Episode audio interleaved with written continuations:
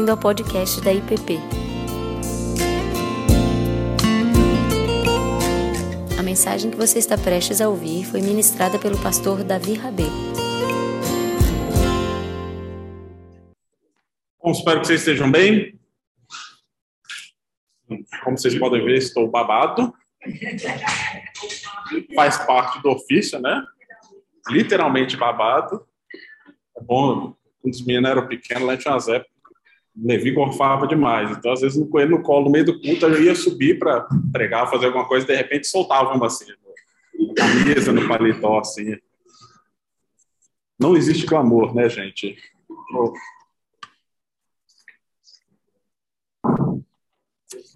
Vamos lá para a leitura da palavra. Vamos abrir em 1 Coríntios 12, dando sequência aos nossos estudos, 1 Coríntios, sobre ordens e desordens do corpo. Estamos aí na reta final, gente. Faltam apenas mais alguns domingos e capítulos para a gente encerrar o livro. São 15 capítulos.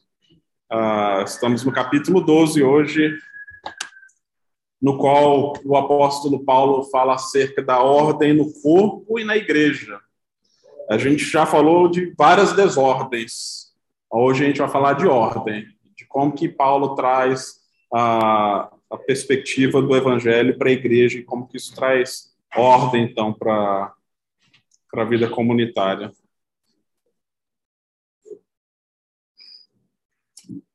Primeiro Coríntios 12, a palavra de Deus nos diz a respeito dos dons espirituais, não quero, irmãos, que sejais ignorantes. Sabeis que outrora, quando éreis gentios, deixáveis conduzir-vos aos ídolos mudos, segundo éreis guiados. Por isso, vos faço compreender que ninguém que fala pelo Espírito de Deus afirma anátema Jesus. Por outro lado, ninguém pode dizer Senhor Jesus senão pelo Espírito Santo. Ora, os dons são diversos, mas o Espírito é o mesmo. E também há diversidade nos serviços, mas o Senhor é o mesmo. E há diversidade nas realizações, mas o mesmo Deus é quem opera tudo e todos, em todos. A manifestação do Espírito é concedida a cada um visando um fim proveitoso. Porque a um é dada mediante o Espírito a palavra de sabedoria, a outro, segundo o mesmo Espírito, a palavra de conhecimento, a outro, no mesmo Espírito, a fé, e a outro, no mesmo Espírito, dons de curar a outro operações de milagres, e a outro profecia, a outro discernimento de espíritos, e a um variedade de línguas, a outro capacidade para interpretá-las. Mas um só Deus, mas um só e o mesmo Espírito realiza todas essas coisas, distribuindo individualmente, distribuindo-as como lhe apraz a cada um individualmente. Porque assim como o corpo é um tem muitos membros, e todos os membros, sendo muitos, constituem um só corpo. Assim também é com, com respeito a Cristo. Pois em um só Espírito todos nós fomos batizados em um corpo, quer judeus, quer gregos, quer escravos, quer livres. E a todos nós foi dado beber de um só Espírito, porque também o corpo não é um só membro, mas muitos.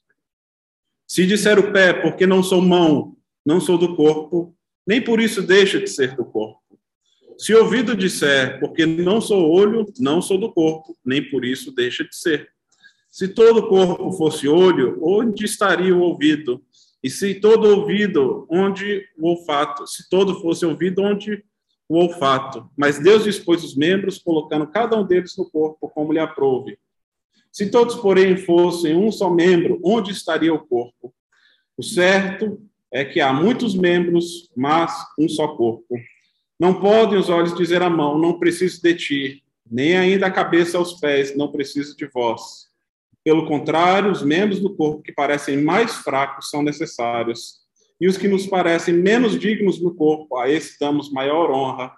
Também os que estão em nós não são decorosos, revestimos de especial honra, mas os nossos membros nobres não têm necessidade disso Contudo, Deus coordenou o corpo, concedendo muito mais honra àquilo que menos tinha, para que não haja divisão no corpo. Pelo contrário, cooperem os membros com igual cuidado em favor uns dos outros. de maneira que se um membro sofre, todos sofrem com ele. E se um deles é honrado, com eles todos se regozijam. Ora, vós sois membros de Cristo, individualmente membros desse corpo. E a uns estabeleceu Deus na igreja, primeiramente apóstolos, em segundo lugar profetas, em terceiro lugar mestres, depois operadores de milagres, depois dons de curar, socorros, governos, variedades de línguas. Porventura são todos apóstolos ou todos profetas? São todos mestres ou operadores de milagre? Têm todos os dons de curar? Falam todos em outras línguas? Interpretam-nas todos? Entretanto, procurai com zelo os melhores dons. E passo a mostrar-vos um caminho sobre modo excelente. Essa é a palavra do Senhor. Vamos orar mais uma vez? Pai amado, te louvamos pela tua palavra revelada a nós. Que ela fale conosco e que, Senhor, pelo teu Santo Espírito, nos anime, Pai, a vivermos como a tua igreja, como o teu corpo, tendo alegria no serviço e no cuidado mútuo, Pai. É o que oramos em nome de Cristo. Amém. O pessoal do lado que está animado, né? Se continuar assim, a gente vai pegar o microfone, a gente vai ter que apelar aqui. ah, nesse tempo que a gente teve morando e estudando fora, ah, foram muitas experiências marcantes que pude ter no Regent enquanto fazia o mestrado. Mais do que simplesmente a aquisição de um diploma, foi um período muito oportuno de crescimento espiritual, relacional, comunitário, enquanto família.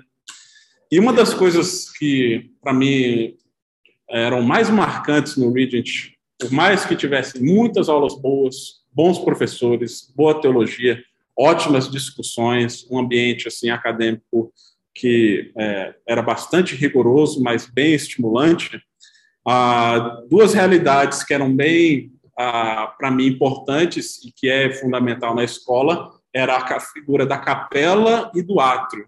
Então, no meio da escola tinha um grande átrio, no qual ali tinham várias mesas e era um, o local de encontro dos alunos com os professores e uns com os outros. Então, toda terça-feira tinha um culto na capela e, seguido esse culto, tinha um tempo de almoço comunitário, onde toda semana as pessoas sentavam juntas, partilhavam a refeição, partilhavam a vida, e era um momento extremamente rico. E o átrio representava esse momento de encontro, não apenas nas terças, mas ao longo de toda a semana. Enquanto você estava no intervalo de uma aula ou outra, as pessoas sentavam ali para bater papo, discutir o que estavam ouvindo. Mas essa experiência comunitária de culto e de comunhão né, da, da capela e do átrio eram parte do coração da própria escola, por se ver como uma comunidade global no qual se reunia naquele local na cidade de Vancouver. E era fascinante você ver uma escola que não era tão grande assim, deveria ter cerca de 500 membros de alunos, mais pessoas dos mais diferentes lugares, países, realidades, contextos, falavam várias línguas de diferentes traduções e todas adorando um único Deus. E nos cultos ah, cantavam em uma só voz, obviamente a, a, língua inglesa era a língua comum ali, mas em vários cultos havia momentos celebratórios onde se convidava as pessoas de, dos diferentes lugares a afirmar o senhorio de Cristo e de declarar que Cristo é o Senhor na sua língua nativa. E era algo muito bonito e muito simbólico, porque você via a riqueza, a variedade, a, da, da expressão de Cristo em diferentes lugares, em diferentes contextos, em diferentes realidades, em diferentes línguas, ah, e as pessoas valorizavam isso com as suas ah, e às vezes celebravam isso com trazendo comidas típicas, roupas próprias, ah, nos mostrando e dando um senso mais global da igreja, mostrando isso muitas vezes para mim, ah, eu, eu via isso como como uma experiência de, de, de, de diminuição daquilo que eu acho que é o meu próprio mundinho para ver a riqueza e a grandeza que é a igreja e o corpo de Cristo espalhado ah, por esse mundo. E é óbvio que havia muitas diferenças teológicas, doutrinárias, e havia lugares ah, em momentos de intensos debates, muitas vezes bem calorosos, mas de modo geral o que se predominava era o espírito de respeito e de comunidade. Agora, ah, no que diz respeito à nossa experiência lá com a igreja local, já foi bem distinto da nossa experiência com o Regent e muito difícil em alguns momentos. Porque a igreja de Cristo, ela, é, ela tem essa beleza e essa glória, essa riqueza, no qual a gente aprende uns com os outros, no qual a gente se, se parte de algo muito maior, mas também pode ser uma experiência muito difícil de você não se ver parte dela de você não sentir a vontade dentro de um corpo. E a gente vive com essas tensões, e, e, e lá, ah, por mais que houvesse igrejas que tinham um espírito mais de cooperação, onde eles relativizavam um pouco as diferenças entre as denominações, já que a, a igreja está diminuindo devido à secularização, então eles querem unir forças para que a igreja possa voltar a crescer naquela realidade, há outras que vão se fechando cada vez mais em seus guetos, dentro do seu próprio pensamento, e não via possibilidade de, de ter outras igrejas uh, fiéis em Vancouver. É, isso ouvi de, de um irmão numa igreja que a gente visitou, falou assim, ah, que bom saber que tem outras igrejas fiéis em Vancouver, como quem diz, eu achava que só a nossa que era fiel, todas as outras estão perdidas. É mais ou menos isso. Ah, e essa é a realidade deles, né? Hoje no Brasil nós vivemos, obviamente, uma outra realidade, outros desafios, mas requer de nós uma mesma postura no qual Paulo tenta trazer aqui ah, nesse texto que nós lemos, no qual Paulo desafia a igreja a expressar tanto a variedade de dons, expressar a sua diversidade preservando ao mesmo tempo a unidade para que o corpo de Cristo seja edificado. Paulo mostra que a igreja convive e lida com essas duas realidades que estão em constante tensão, que é a pluralidade e a unidade.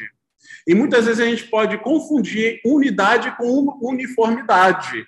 E Paulo não trata unidade como uniformidade. Aliás, o texto como um todo, ele, ele insiste em mostrar que há muita variedade na igreja, variedade de dons, variedade de formas de serviço, necessidades diferentes, mas ela vive com base no mesmo Espírito, no único Deus e tem um único Salvador.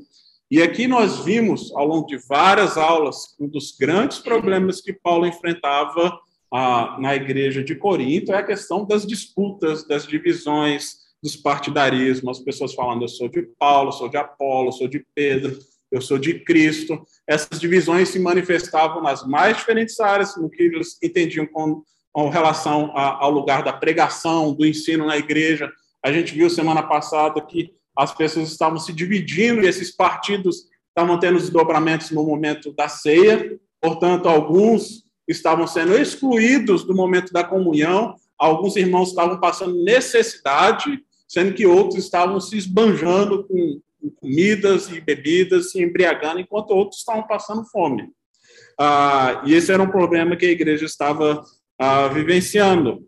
Agora, Paulo mostra que esse problema também estava se desdobrando na maneira como eles enxergavam os dons espirituais. Ah, e aqui a gente não sabe exatamente o que, que estava acontecendo, mas nos, o texto nos, nos dá a entender de que havia predileção por alguns dons, alguns dons eram exaltados, e com isso algumas pessoas eram exaltadas em detrimento das outras, como se alguns dons que tivessem mais visibilidade fossem mais importantes do que outros. E mais, se a gente olhar no capítulo 14, mostra que não apenas havia essa hierarquia de dons e pessoas, como havia confusão no culto. Então, por conta de certos dons espirituais, como de profecia, ah, o dom de línguas e variedade de línguas, havia ah, baderna, é, não tem outra palavra, né? As pessoas falavam cada um numa língua diferente, ninguém se entendia e não havia ordem. E o, o apóstolo Paulo, ele vem mostrar que quando o evangelho, o Espírito de Deus age na vida da igreja, o que se produz é ordem, é harmonia. E não é simplesmente conformidade, que todo mundo tem que ficar dentro de um quadradinho, dentro de uma caixinha. Pedro, Paulo não está querendo encaixotar a igreja. Paulo não quer fazer isso. mas quer que ela viva de maneira fiel ao chamado do Senhor Jesus. Paulo, ele não é um romântico, ele não é idealista, desconectado da realidade. Ele conhece muito bem a realidade da igreja de Corinto e a sua proposta ela não é utópica, ela é evangélica no sentido dele estar chamando os irmãos e irmãs a voltarem-se para o evangelho. E a pergunta que fica para nós é: é possível vivermos é, essa unidade enquanto igreja, enquanto igreja brasileira, enquanto igreja vivendo aqui na realidade de Brasília, com todos os desafios que temos vivido, como o pastor Tiago tem pregado nesses últimos domingos no culto da noite, no qual Paulo também fala aos filipenses da importância de preservar essa unidade por meio da humildade. Né? O Dom Robson dizia, né? Acho que foi o pastor Ricardo que citou aqui, não faz muito tempo, né? De que quando o Senhor Jesus voltar, ele não vai encontrar uma noiva, sim, porém, um harém. Ah, porque é um desafio nosso. E há muitos que fazem críticas e muitas delas ah, oportunas e necessárias para a gente ouvir. Porque na medida que a gente começa a ter discordâncias e diversidade de pensamento, de repente, opa, essa igreja já não serve mais para mim. Vou começar a minha nova, nova igreja. E a igreja não é do Senhor Jesus, a igreja é do fulano de tal, do ciclano, do pastor X, pastor Y, a igreja do bispo tal, do apóstolo tal. Mas o que nós vemos Paulo fazer é que é um chamado, um retorno, no qual a unidade ela é produzida não por nós, mas pelo próprio Espírito de Deus. É o que ele fala lá em Efésios, façam todo o esforço para preservar a unidade que vem do Espírito. É o Espírito que produz a unidade, mas a, ele requer de nós também uma resposta, uma resposta àquilo que Deus está fazendo. E a gente só pode responder a esse chamado quando a gente reconhece as nossas próprias limitações, as nossas próprias falhas. Ah, muitas vezes a gente chega na igreja e é, facilmente a gente começa a apontar falhas e defeitos dos outros, na, na própria estrutura da igreja, na organização. E só que para isso conta funcionar, todos nós precisamos reconhecer as nossas próprias limitações e de que no, todos nós somos salvos pela graça de Deus. E quando a graça nos alcança, a gente olha com misericórdia para outro, com graça e não com altivez. Eu lembro de um vídeo que foi lançado algum tempo atrás ah, um desses vídeos criativos produzidos aí por alguma igreja, organização, não lembro de qual que era, mas era um vídeo que mostrava 10 razões pelas quais as pessoas diziam que não iam participar da igreja, aí falava a, o porquê que a pessoa não ia participar e uma resposta. E uma delas, que é uma, uma afirmação comum de muitas pessoas, é, dizia lá, a, a pessoa dizia, eu não vou para a igreja porque lá é um lugar cheio de hipócritas. E o vídeo respondia, e sempre há lugar para mais um. Todos nós temos as nossas hipocrisias. A igreja é lugar de gente falha, sim, de gente hipócrita, de gente mentirosa, é lugar de gente pecadora. E isso não deveria nos surpreender. Quem menos deveria se surpreender com isso é crente, porque entende a natureza do pecado. E que ele não está apenas no outro, ele está em nós. Mas é pela graça de Deus que somos inseridos dentro dessa realidade. E Paulo vai mostrar o que, que Deus faz na vida do seu povo, quando o Espírito age na vida da igreja.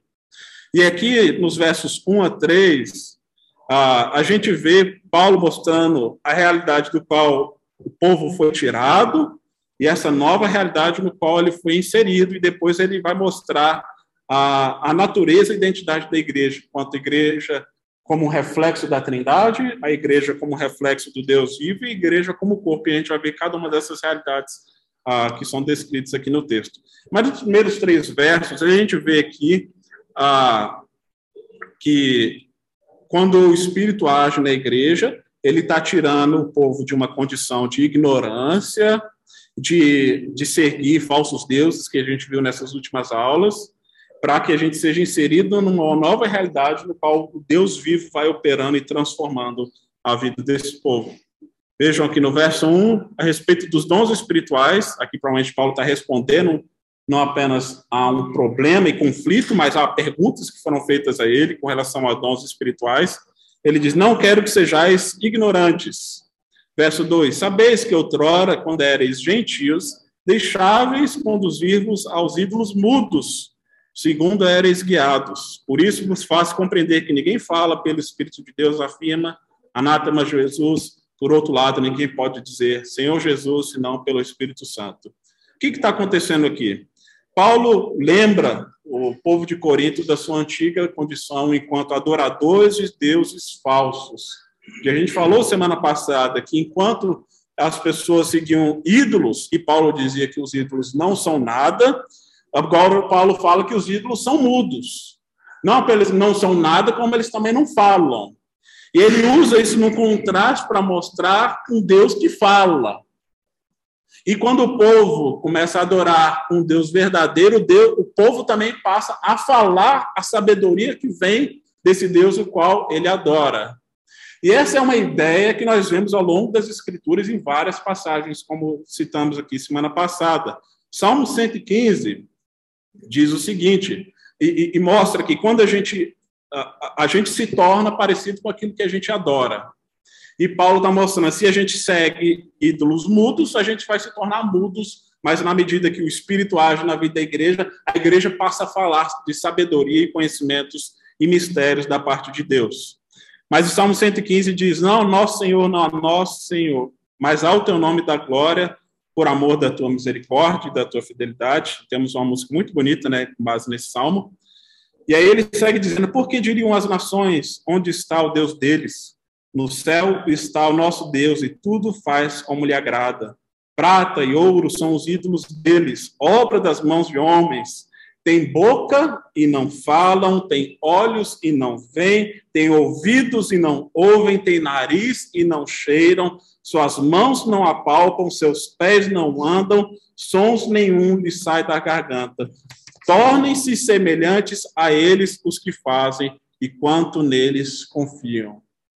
É interessante a gente ver esse contraste do salmo que fala de ídolos que são obra da fabricação humana de ouro, de prata, de madeira, de bronze, seja lá qual o material for. E ele diz: eles têm boca, mas não falam, têm ouvidos, mas não ouvem, têm mãos, mas não agem, não trabalham, não operam. E o contraste que Paulo faz aqui com Cristo e com relação à sua igreja, que agora é um corpo que tem mão que trabalha, que tem ouvido que ouve, que tem boca e que fala, que tem olhos e que vê.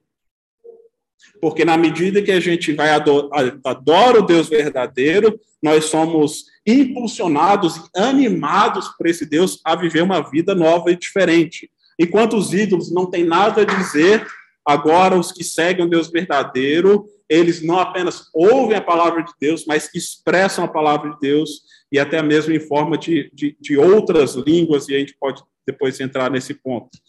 Mas talvez seja por isso que há uma ênfase tão grande no Shema ao longo de todo o Antigo Testamento, essa afirmação, declaração: ouça, ó Israel, o nosso Deus fala, em contraste com os ídolos que guiavam aquele povo no qual trazia confusão, e Isaías vai falar disso, de que esses ídolos que não há, que não falam, que não ouvem, que não agem, não trabalham, o que eles, o resultado disso é confusão. Mas quando se segue o Espírito de Deus, não deve haver confusão, deve haver unidade. É o que Paulo vai mostrar aqui ao longo do capítulo. Ah, então, se por um lado a idolatria estava causando confusão e desordem, o evangelho deve produzir, então, uma nova ordem, uma nova humanidade, uma nova unidade. E o Espírito que desce sobre a igreja dá à igreja variados dons para que proclamem o evangelho, para que manifestem essa sabedoria que vem do alto, não para sua própria glória, não só para sua própria vaidade, mas para que essa palavra fosse manifesta e conhecida a muitos homens, a muitas nações. Semana que vem, ah, no próximo domingo, no calendário cristão, se celebra o dia de Pentecostes. Né? 40 dias após a, a Páscoa. Essa semana, o, o, dia do Pentecostes, como é celebrado ah, e registrado né, no livro de Atos, que é essa marca no qual eles celebravam a festa da colheita, mas agora acontece o novo advento da descida do Espírito sobre a igreja, no qual a igreja agora é impulsionada a proclamar o evangelho de Deus a todas as nações, no qual ela recebe poder para testemunhar ah, em Jerusalém, na Judéia, Samaria, até os confins da terra. E um dos sinais são línguas diferentes. Ah, e isso mostra-nos uma reinversão com aquilo que acontece em Babel, no livro do Gênesis. Enquanto os homens lá em Babel estavam querendo construir uma, uma torre para querer chegar-se até os céus, para que seu próprio nome fosse conhecido, Deus fala assim: esse, esses homens estão chegando num lugar perigoso demais, quem vai contê-los? E ele traz toda sorte de confusão sobre esses homens, então, para que desistam do projeto. No Pentecostes, nós temos a inversão de Babel, no qual o Espírito de Deus desce para a terra, enchendo a igreja, e mesmo as pessoas falando agora dom, línguas variadas, e aqui ah, em Atos não são línguas desconhecidas, eram línguas conhecidas de outros povos. Diz-nos o texto que as pessoas, cada um ouvia o evangelho na sua própria língua materna mostrando o alcance global do Evangelho de Jesus, no qual se faz lar em toda a cultura, em todos os povos, em todas as línguas, mostrando que Deus quer se revelar a todos e fazer o seu nome conhecido entre todos, não fazer indivíduos conhecidos. E o que parece é que o que está acontecendo em Corinto é, é uma, uma tentativa de retorno para Babel. As pessoas estão usando esses dons para agora vamos nos vangloriar. E Paulo está mostrando, vocês estão entendendo tudo errado, porque o que Deus está fazendo é justamente o contrário. E aqui o texto segue e fala que ninguém pode fazer a obra de Deus se não ser, a não ser por meio do Espírito. Ele fala, ninguém fala pelo Espírito de Deus, afirma anátema Jesus, por outro lado, ninguém pode dizer Senhor Jesus, senão pelo Espírito Santo. E o que está acontecendo aqui? algumas traduções aparecem, ao invés de anátema Jesus, aparece Jesus seja amaldiçoado. Ele fala, ninguém pelo Espírito fala que Jesus é amaldiçoado. O que é, pode ser estranho, mas ah, outros já entendem que talvez essa expressão quer dizer amaldiçoe, vírgula, Jesus. Ou seja, as pessoas usando o nome de Jesus para amaldiçoar outras pessoas. Ah, e não há nenhum indício de que isso estivesse acontecendo na igreja de Corinto, mas há muitas descobertas arqueológicas de tábuas ah, que eram descritas como tábuas da maldição, que foram encontradas em lugares de culto próximo a, aos templos dedicados a Deméter e Perséfone em Corinto, no qual descreve maldições que eram utilizadas em nome de, de, da divindade que as pessoas adoravam, como uma forma de vingança e de maldição sobre pessoas específicas como resultado de retaliação devido a alguma ofensa. Como se algumas pessoas pudessem, de alguma maneira, usar o nome de Jesus para amaldiçoar outras pessoas. Ele fala, Paulo diz, pelo Espírito de Deus, ninguém vai falar isso.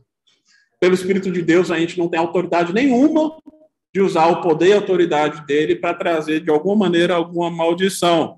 E ele fala que também ninguém, sem o Espírito, vai poder afirmar que Jesus é o Senhor que Jesus é o Quírios, que Jesus é o Cristo. E essa é a formulação mais básica e fundamental do Evangelho, mostrando que não há batismo com Jesus a parte do batismo com o Espírito. Não tem primeiro batismo, segundo batismo, há um único batismo, porque ninguém reconhece o Espírito de Deus, ou ninguém reconhece o senhorio de Cristo, a não ser por meio do Espírito. E essa é uma afirmação básica, mas que tem implicações tremendas para aquele povo naquele tempo. Então, afirmar que Jesus é Quírios é afirmar que Cristo, que César não é. Porque o senhor da, do império é o César, é o imperador. É o Quírios, que é a expressão utilizada para se atribuir a imagem do imperador romano, no qual havia sido divinizado. E cristãos que afirmassem publicamente que Cristo é o Senhor estavam se colocando em risco, mostrando a quem pertencia à sua lealdade. Mas Paulo mostra que uma vez que a gente reconhece que Jesus é Quírios, que Jesus é o Senhor, ele é o Criador de cosmos, isso muda a nossa maneira de entender o mundo, de interagir com as outras pessoas entender o que é a igreja. E a gente vai chegar nesse ponto. Os cristãos agora não adoram mais falsos deuses, tampouco o imperador, agora eles servem o Senhor Jesus. E o Senhor Jesus fala, se expressa e se manifesta por meio da sua igreja. Isso nos leva aqui para o segundo ponto. Versos 4 a 7, a gente vê aqui uma formulação que nos indica que Paulo mostra que a igreja é como um espelho da Trindade. A gente não tem a palavra Trindade no texto, tampouco temos na Bíblia como um todo. Essa é uma expressão que surgiu mais adiante, né, e foi aceita e abrigada pela igreja no concílio de Nicéia, séculos depois. Mas havia muita clareza e o entendimento de que Deus ele é o trino. Deus Pai, Filho e Espírito são um. E a igreja é um reflexo desse Deus que é trino. Aqui no verso 4 ele diz: Ora, os dons são diversos, mas o Espírito é o mesmo. Verso 5 ele diz: Os serviços são diversos, mas o Senhor, o Quírios, Jesus é o mesmo, o Senhor é o mesmo. Verso 6, realizações são diversas, mas é Deus, Deus quem opera tudo em todos. Então ele usa três expressões diferentes, cada uma delas para descrever o mesmo Deus, mas no qual claramente ele está evidenciando que há um Deus Pai, Filho e Espírito que opera na vida da igreja. E a igreja é um reflexo dessa relação de Pai, Filho e Espírito. E por que, que isso é importante?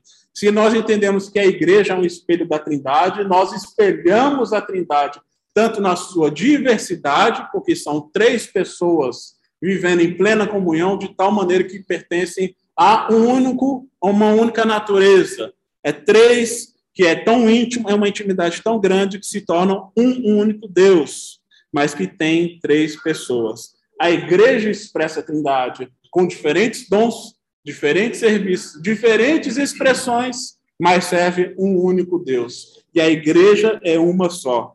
Então a gente vê aqui que a beleza da igreja de Jesus está tanto na sua unidade quanto na sua diversidade. E como disse, a unidade não é uniformidade. Da mesma maneira como um mosaico ou um vitral tem sua beleza por diferentes partes, cortadas em tamanhos, formatos e cores diferentes, formam uma única imagem de beleza. A beleza não está nas peças individuais, está no todo. E a igreja, então, revela sua beleza ao mundo também quando ela age com diferentes partes em harmonia, ou como a gente vê numa grande sinfonia onde nós temos diferentes instrumentos tocados por diferentes músicos, diferentes partituras, mas sendo conduzidos por um único maestro produzindo uma música que é coesa, e que traz beleza aos nossos ouvidos. A igreja é essa expressão de Deus no mundo. A maneira pelo qual Deus revela a sua música, a sua arte, a sua beleza, a sua revelação ao mundo é por meio da igreja.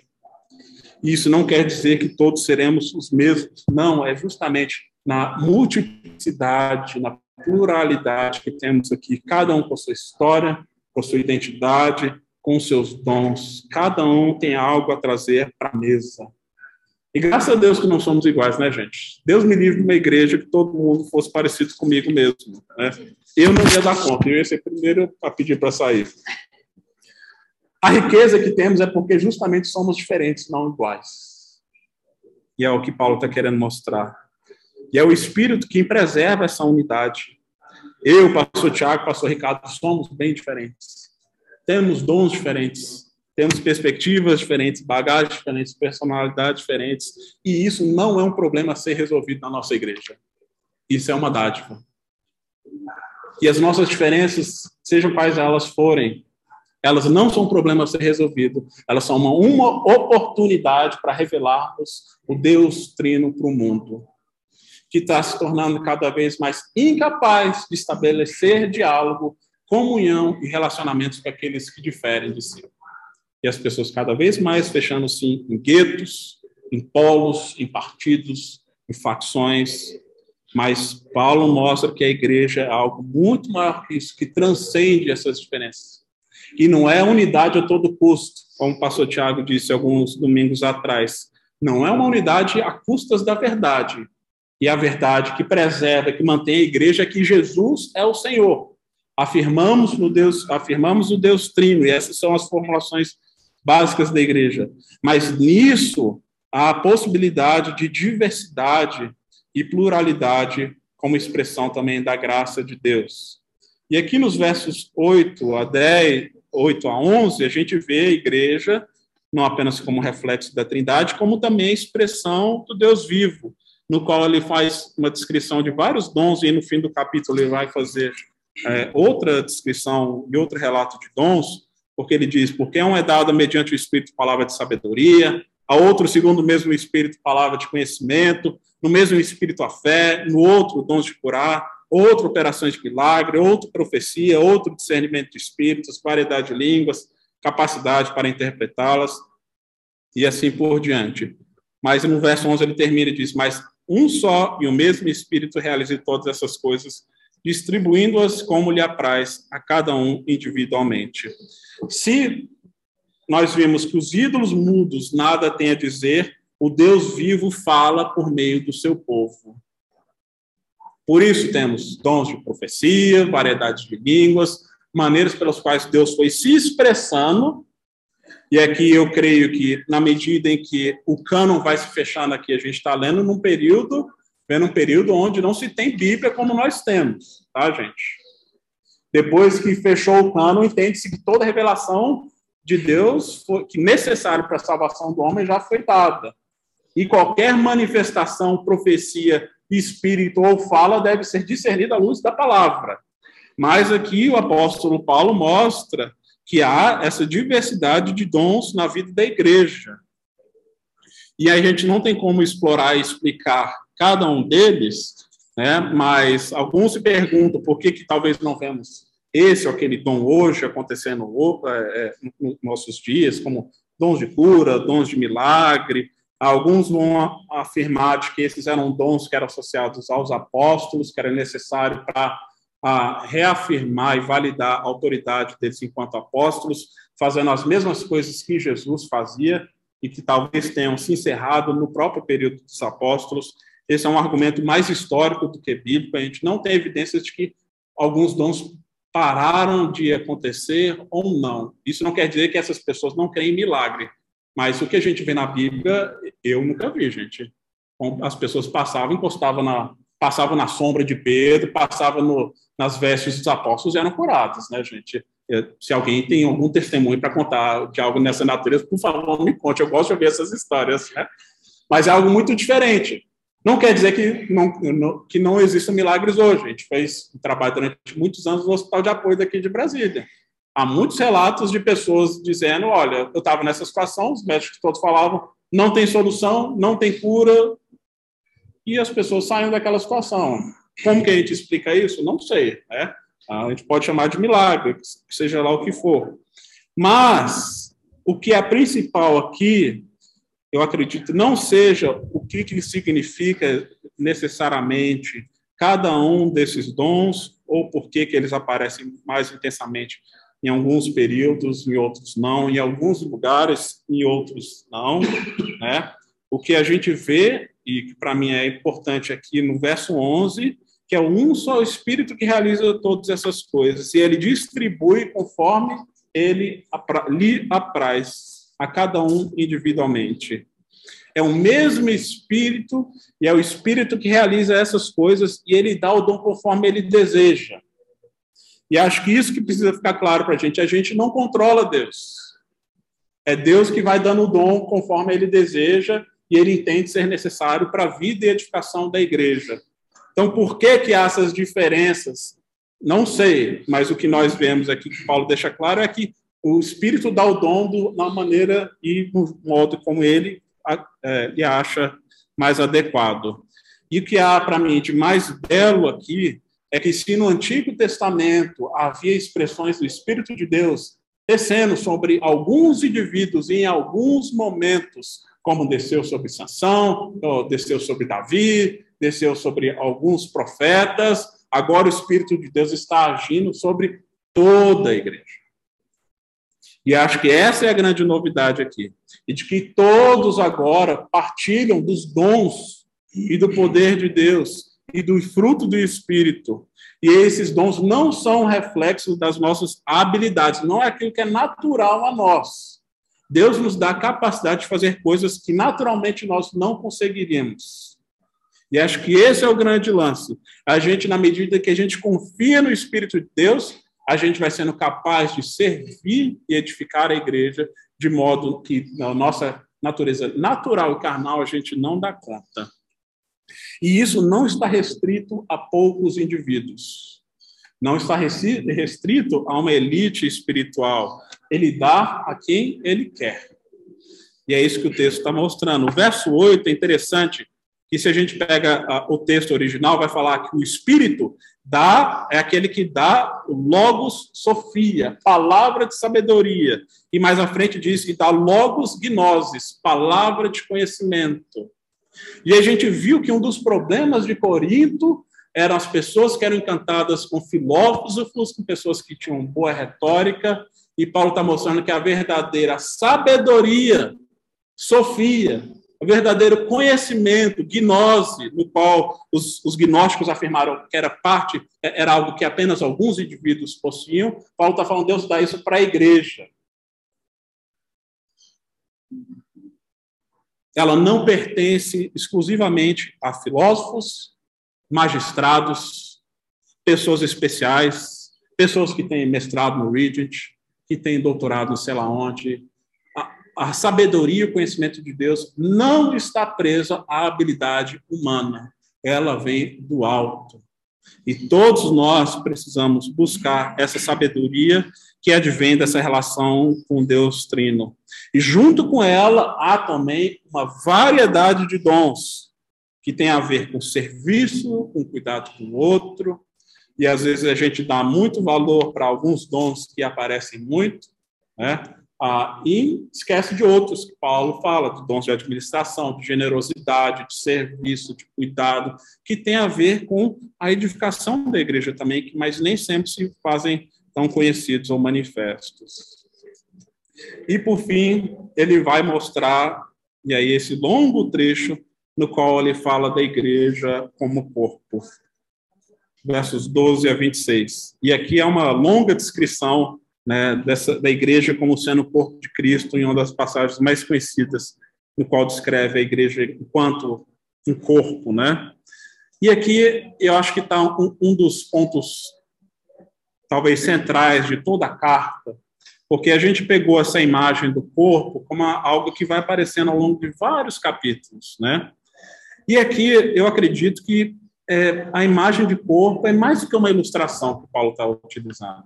É mais do que simplesmente uma metáfora que pode ser substituída por qualquer outra na maneira que ele vai descrever a igreja.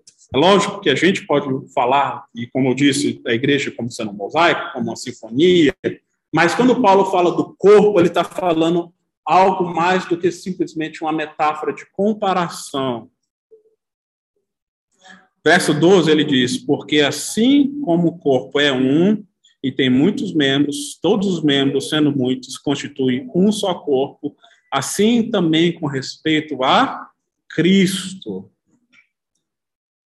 Paulo mostra que a identidade da igreja enquanto corpo está intimamente ligada com a própria natureza de Cristo.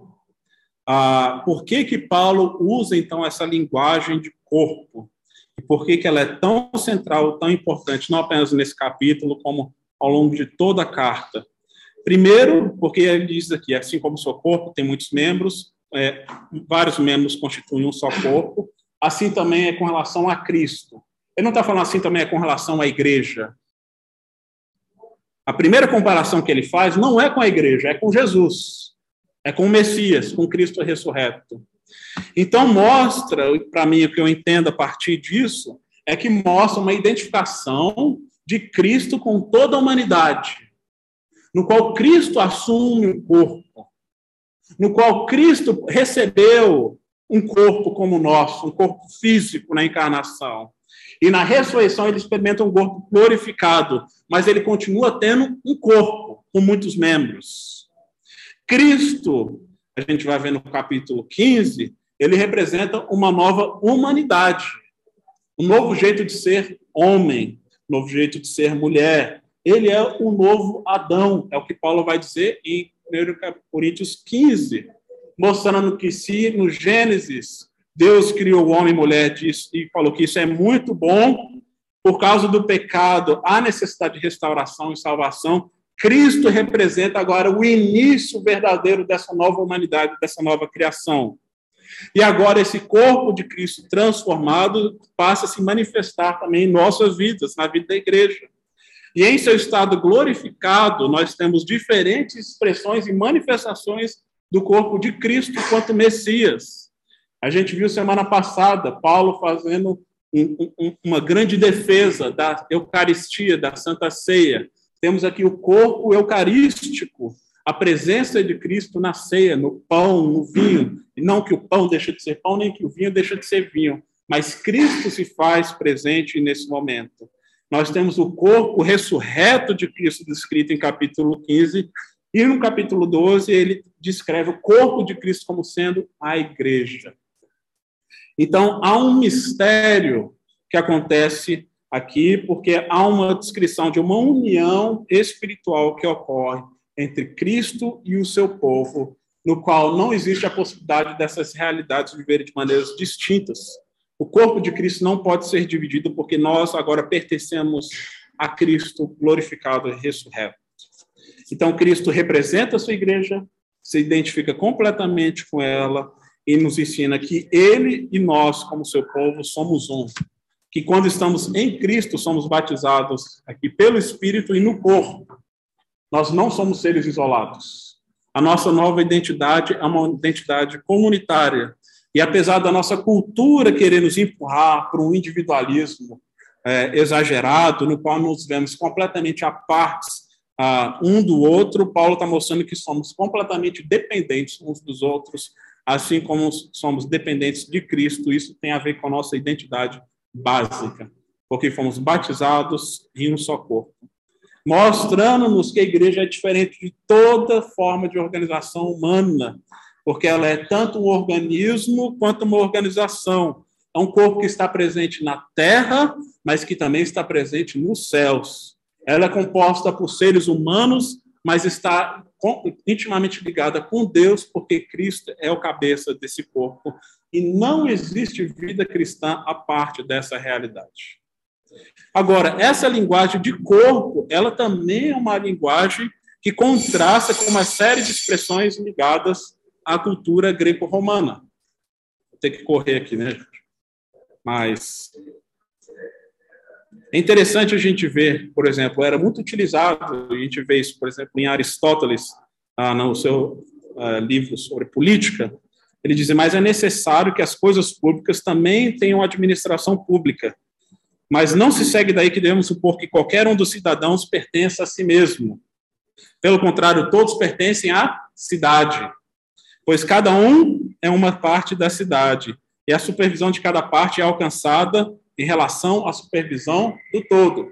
Veja bem o que ele está dizendo, que qual, qual que é o ideário do mundo greco-romano. O cidadão ele é parte da cidade, de um corpo uh, social. Máximo de Tiro, que escreve um, uma, outra, uma outra dissertação sobre esse lugar da cidade, o corpo como corpo social, ele vai usar uma linguagem mais parecida com a de Paulo ainda. Ele diz: Mas uma cidade é construída pelo trabalho conjunto de todos, e o uso do corpo é semelhante, que tem muitas partes e muitas necessidades, e é preservado pelo trabalho conjunto de todas as partes, visando o todo.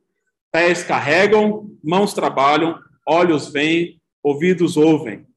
Mas ele fala assim: imagine que o pé, farto do corpo, desista por cansaço de carregar e levantar tão pesada carga e buscar o seu próprio lazer e descanso. Ou se os dentes molares, por moerem e produzirem comida para uma grande multidão, ficassem zangados e sendo solicitados, se recusassem a dar atenção ao seu próprio trabalho. Se essas coisas acontecessem de uma só vez, o que aconteceria além da destruição da pessoa? Esse é o tipo de, é o que realmente acontece na comunhão política, segundo ele diz. Então, essa imagem do corpo está presente também na sociedade, onde as pessoas eram ensinadas que a sua identidade é parte de um corpo político e social.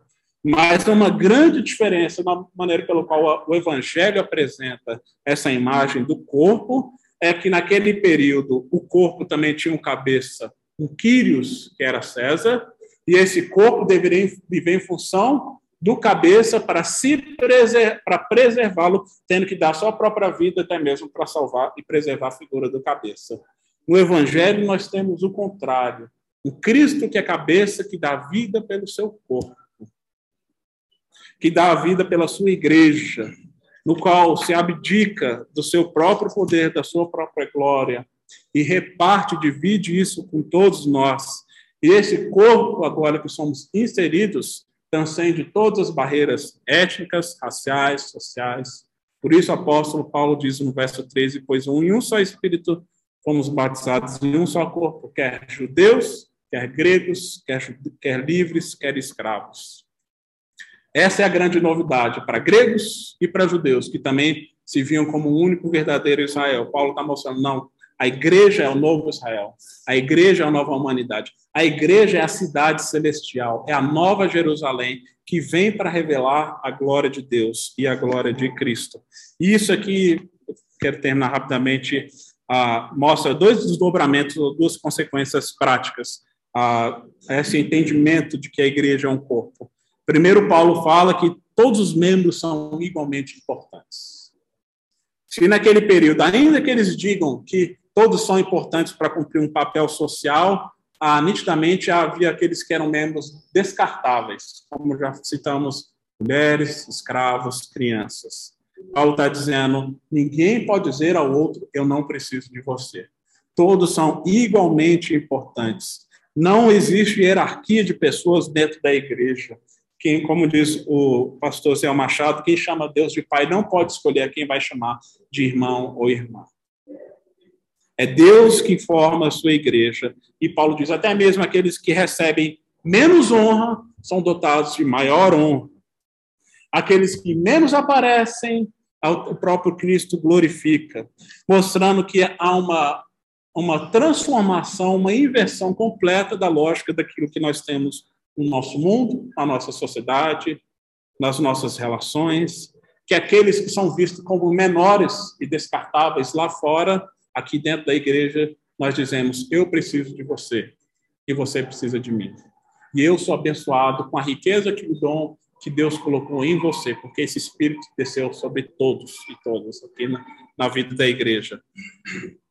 E isso pode acontecer, obviamente, de inúmeras maneiras. Né? É, o nosso porteiro, um dos porteiros que trabalha no nosso prédio, o senhor Valdemar, é, no dia que que, que ele descobriu que era pastor. Ele falou, oh, o senhor é pastor? Muito bem, pastor. Aí ele falou, ah, eu também sou evangélico, eu sou crente, e eu sou, e ele falou com muito orgulho, eu sou obreiro na igreja, eu sou diácono na igreja.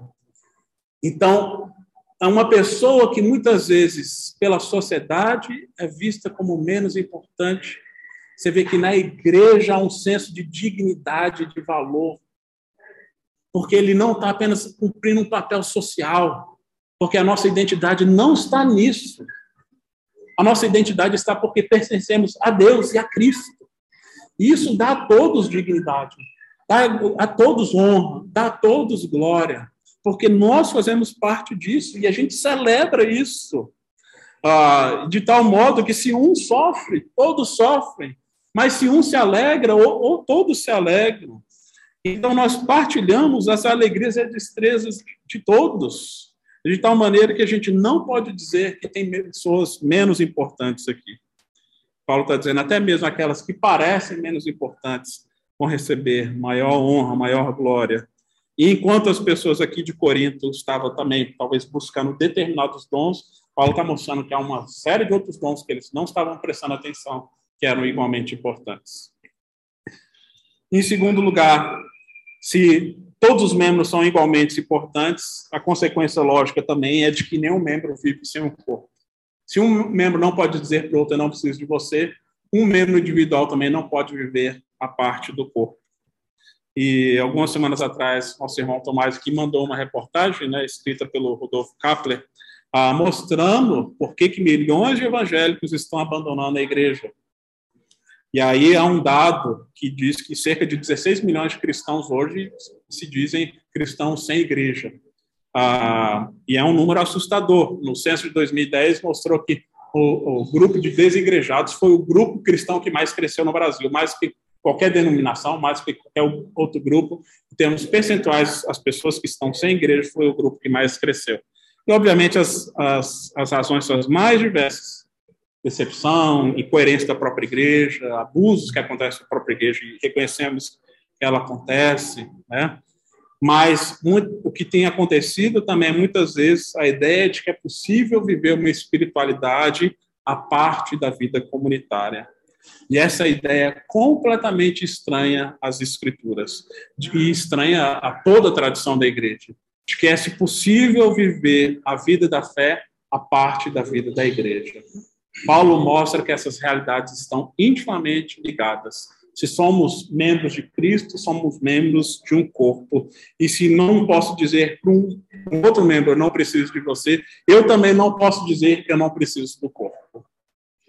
Então, os reformadores, na época da reforma, talvez tenham questionado a Igreja Católica com a sua afirmação de que não há salvação fora da Igreja Católica Romana, mas continuava afirmando que não existe salvação fora da igreja universal, fora da igreja de Cristo. De que nós, quando nós afirmamos o credo apostólico, estamos afirmando que cremos em Deus Pai, Filho Espírito Santo, mas também que cremos na igreja. E esse crer é um ato de fé. E eu sei que muita gente vai perdendo a fé e a esperança com a igreja. E eu entendo que há muitos motivos para isso. Né? Eu mesmo poderia dar muitos motivos pelos quais não sermos parte. Mas Paulo está mostrando que não existe fora dentro, de vida fora dessa realidade. E de que nós somos abençoados pelo próprio Deus, na medida em que se engaja, pertence, participa e serve um Deus que é relacional, um Deus que é comunitário. Que Deus nos dê a graça de vermos essa realidade. Gente. Eu falei mais do que eu gostaria, deixei pouco tempo para ouvir vocês e para trazer perguntas, mas eu vou parar por aqui. Se alguém tiver alguma colocação antes de bater o segundo sino.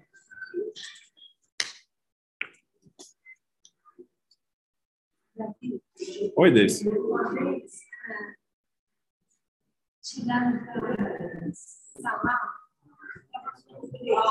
Uma vez, para chegaram para minha filha lá, eu falar mal da igreja. Gente da igreja da igreja. Uhum. Que a igreja é isso, que a igreja é aquilo.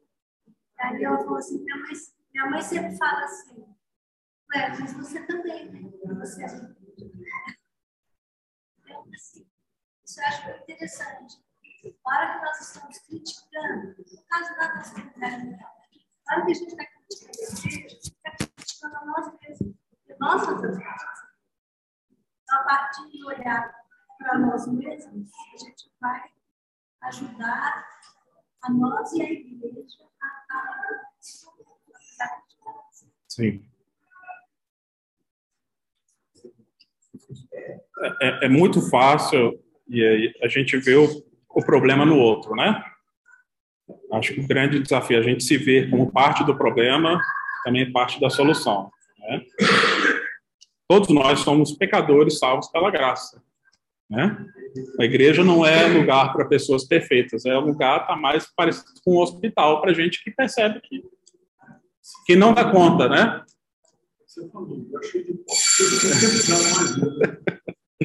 É isso mesmo, sempre tem lugar para mais um.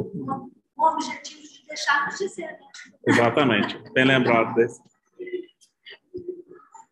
É, o que a gente vê aqui é que, na medida é, é uma grande mentira achar que a gente vai resolver nosso problema se afastando de pessoas difíceis. Mas a gente só cresce na medida que a gente percebe, a gente experimenta relacionamentos verdadeiros, profundos, no qual eu lido com a dificuldade do meu irmão, eu lido com a minha própria dificuldade, mas nós juntos vamos buscar a graça de Deus e perceber que há riqueza nessa, nesse compartilhamento, nessa troca, porque há no outro aquilo que falta em mim. E acho que essa é a grande ideia do dom. Deus não deu todos os dons para todas as pessoas, para que a gente perceba que a gente precisa do outro. Eu não tenho todas as soluções, eu não tenho tudo que eu preciso para viver de uma vida plena. Eu preciso do outro, porque no outro tem riquezas que eu não tenho. E a riqueza do outro supre a minha pobreza. Então, achar que me afastar das pessoas eu vou ser mais pleno, mais feliz, acho que é um, é um grande engano, né? E é só pela graça de Deus, né, que a gente vive quanto igreja. Ninguém tem mérito nisso, não. E acho que por isso que é realmente algo que vem do alto, vem dos céus. Vamos orar, gente? Pai amado, te louvamos porque o Senhor é bom, porque o Senhor se revelou a nós e o Senhor nos fez uma igreja, um corpo. Nós reconhecemos que somos falhos, ó Deus.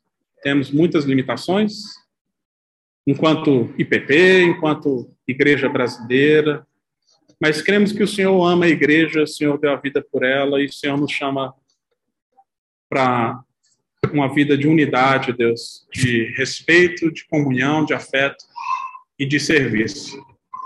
Que a gente possa usar aquilo que o Senhor deu a nós para que o corpo seja edificado que o teu nome seja glorificado e conhecido neste mundo, ó Pai. Senhor, tem misericórdia de nós, tem misericórdia da tua igreja quando nós nos colocamos de maneira altiva, quando nós damos mau testemunho do teu evangelho, Pai. Que a gente possa se converter dos nossos maus caminhos e sermos expressão do Senhor, ó Pai, nesse mundo. Graças te damos por cada um aqui presente, ó Deus. Que o Senhor anime o teu povo e nos abençoe nesse dia. No nome de Cristo que oramos. Amém, Pai. Obrigado, gente. Deus abençoe. Bom domingo. Você acabou de ouvir o podcast da IPP. Para saber mais, acesse nossa página em www.ippdf.com.br.